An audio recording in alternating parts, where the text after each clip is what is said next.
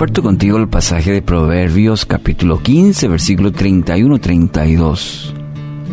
Si quieres ser sabio, acepta las correcciones que buscan mejorar tu vida.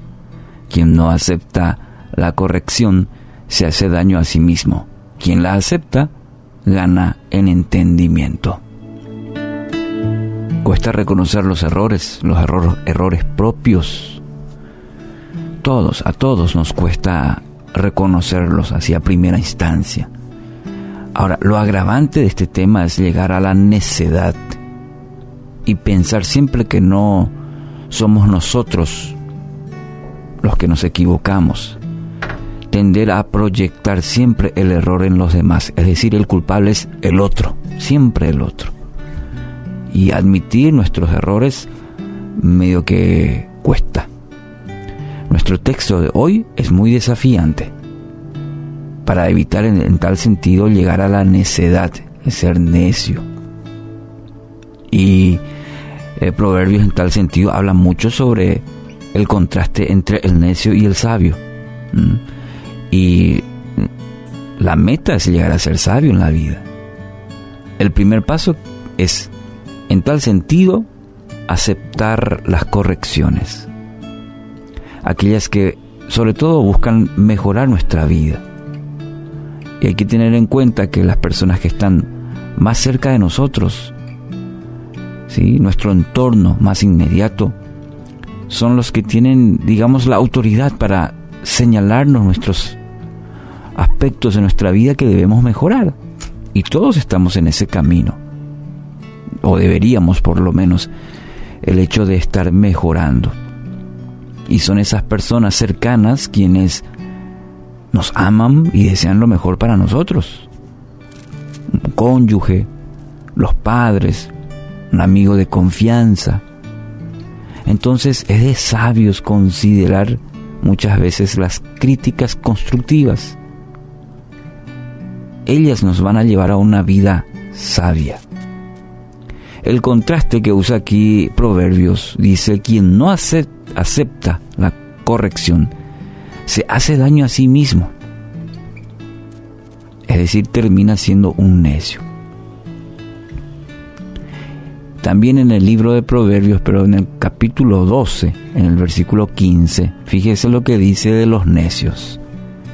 Los necios creen que su propio camino es el correcto, pero los sabios presta, prestan atención a otros. ¿Se da cuenta? el contraste interesante. Usted no puede, mejor dicho, no podemos, me incluyo, tener siempre toda la razón. Hay momentos que nos equivocamos. Y es de sabios saber reconocer, saber pedir perdón. A veces albergamos eso en el, corazón. Puede ser que hace días estés así, no hablando eh, a tu cónyuge, no hablando a los hijos. Pero es de sabios analizar profundamente, pedir al Espíritu Santo, ¿no seré yo la persona que necesita pedir perdón? ¿No seré yo la persona que necesita reconocer? John Maxwell dijo, un hombre debe ser lo suficientemente grande para admitir sus errores y lo suficientemente fuerte para corregirlos. Y ese es el desafío, ese es el camino. No podemos andar en la vida señalando simplemente a los demás. Nos volvemos expertos en señalar los errores ajenos, pero necios para admitir los propios. La grandeza no pasa por el hecho de no cometer errores, sino la valentía para reconocerlos y la fortaleza para enderezarlos. ¿Qué te parece? Sí, eso va a demostrar humildad, va a demostrar sabiduría. Cuando reconocemos y procuramos enmendarlo. ¿Qué le parece si hoy intentamos? ¿Qué le parece si en nuestras relaciones empezamos por ahí? Lo más cercano que tenemos, admitir nuestros errores,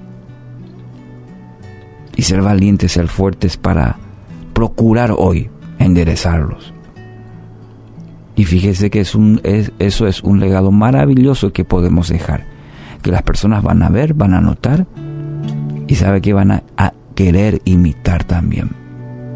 Proverbios 19:20 también dice, el que oye consejo y acepta que lo corrijan, acabará siendo sabio. Qué preciosa palabra. Quiere que, quiere que lo consideren como una persona sabia. Aprenda a oír el consejo y aceptar los errores. Aceptar que lo corrijan. Hoy, reflexiones sobre algunos hechos en su vida.